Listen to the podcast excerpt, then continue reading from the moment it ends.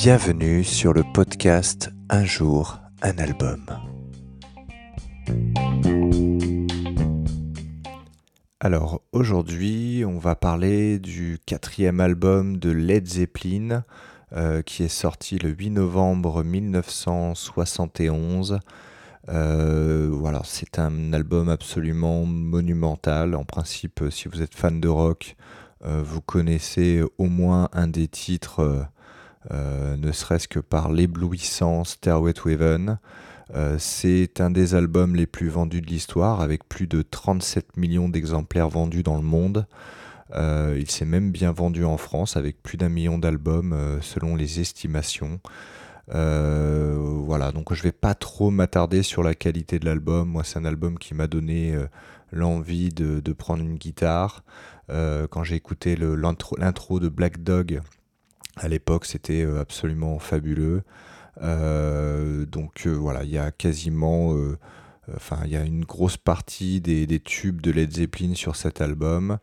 Euh, je vais plutôt m'attarder au fait qu'il n'y ait pas de nom, comme c'était un peu le cas sur euh, les premiers albums de Led Zeppelin, mais également sur le fait qu'il y ait très peu d'informations sur la pochette, qui était quand même clairement à l'époque une attitude anti-commerciale. On va parler plutôt des, symboles qui figurent sur cet album et qui ont été euh, à chacun choisis par chacun des membres. Euh, c'est euh, donc on va commencer par celui de Jimmy Page, euh, Zoso, généralement c'est comme ça qu'on l'appelle.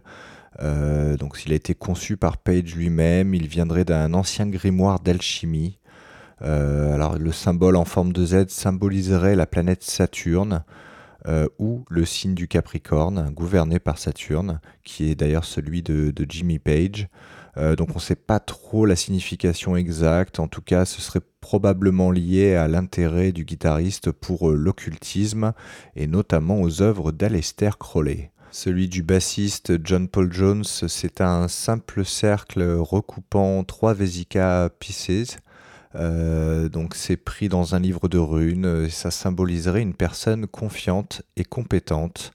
Euh, celui du batteur John Bonham, euh, trois cercles entrelacés qui représenteraient la Trinité Père, Mère, Enfant. Euh, mais on peut aussi le voir comme une batterie vue de dessus. celui de Robert Plant, c'est la plume de Math, une déesse égyptienne qui représenterait la vérité, la justice, l'équité et l'écriture à l'intérieur d'un cercle continu représentant la vie. Et il existe un cinquième symbole euh, choisi par la chanteuse invitée Sandy Denny, représentant sa contribution à The Battle of Evermore. Et il est composé de trois triangles équilatéraux qui se rejoignent par leur pointe. Et il apparaît donc dans le livret de l'album 4. Alors il y a aussi une, une controverse à ces symboles.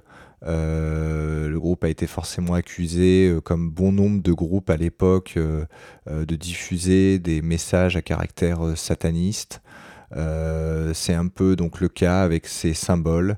le S du Zoso de Jimmy Page représenterait le, S de Satan et les deux O liés par un trait représenteraient les hommes en captivité sous Satan. Voilà, donc il y a eu pas mal de d'interprétations comme ça. Il y a le deuxième logo, donc celui de John Paul Jones, serait un trèfle de la Trinité satanique inséré dans un cercle d'envoûtement. Celui de John Bonham euh, serait euh, une Trinité ésotérique, la terre, l'air et le feu. Et le logo de Robert Plant représentant une plume euh, serait euh, un pacte signé avec le malin. Euh, voilà pour la symbolique de ce fabuleux album. Mon titre préféré reste Stairway to Heaven, comme bon nombre de fans du groupe et de fans de rock. Bonne écoute.